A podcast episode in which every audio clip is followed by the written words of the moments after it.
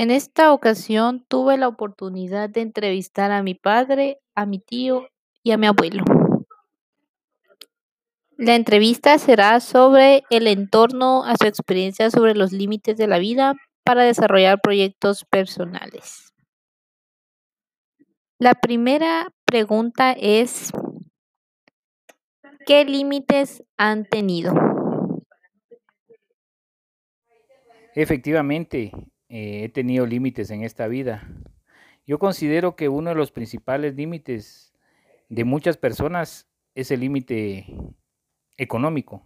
A veces ese nos, trunca ciertas barreras, pero con esfuerzo se pueden lograr. Primordialmente los socioeconómicos, de acuerdo a la situación que se vive en estos países latinoamericanos. El más importante y difícil fue tomar la decisión de cambiar de empleo. Buscar una mejor oportunidad laboral significó dejar atrás una estabilidad de 12 años e irme lejos de mi familia, lo cual generaba un gran temor e incertidumbre. Hoy, nueve años después, fue la mejor decisión en mi vida profesional que he tomado. La segunda pregunta es, ¿cómo los han enfrentado?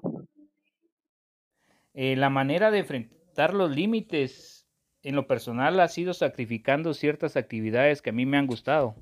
Como por ejemplo tuve que sacrificar el deporte para poder dedicarme al estudio y de esa manera eh, poder concentrarme más y, no perder pues. Mientras que si yo me dedicaba más al deporte eh, podía perder y no, no me daba ese chance. No tenía la oportunidad de perder, tenía que ganar sí o sí.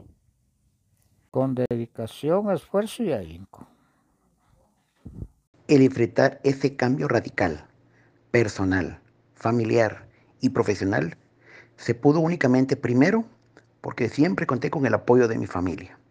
Segundo, porque asumí como un gran reto aprender y dominar rápidamente todos los pormenores e interioridades de mis nuevas actividades.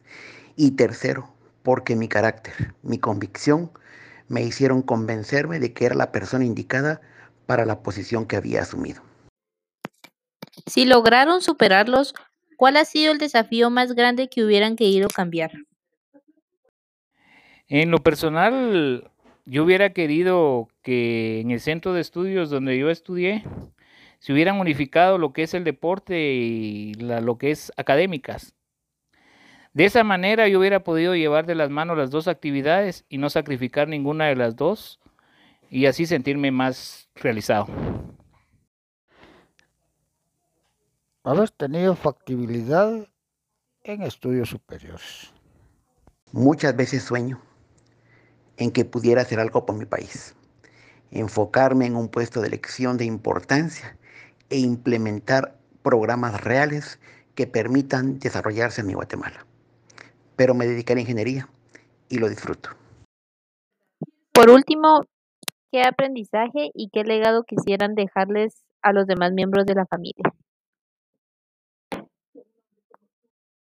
Bueno, yo lo que les puedo decir que lo único que existe es el sacrificio y el trabajo. De esas dos formas uno puede lograr lo que desea y llegar hasta donde uno quiere. Sacrificar lo que a uno le gusta por algo, por una meta, es algo que uno tiene que hacer pero no tiene que hacerlo solamente sin hacer nada. lo que hay que hacer definitivamente es trabajar duro día a día y no tener y tener en mente siempre la meta. Eh, la honradez y después y desempeño responsable en todas las actividades de la vida como un buen ejemplo paradigmático que hay que estudiar para poder optar a un trabajo bien remunerado. Y que ese trabajo bien hecho, con responsabilidad, con honestidad, con integridad y con profesionalismo, te permite vivir una vida cómoda, digna, segura y con visión de futuro. Muchas gracias a todos por su tiempo, por su sabiduría y por las experiencias que han sido vividas.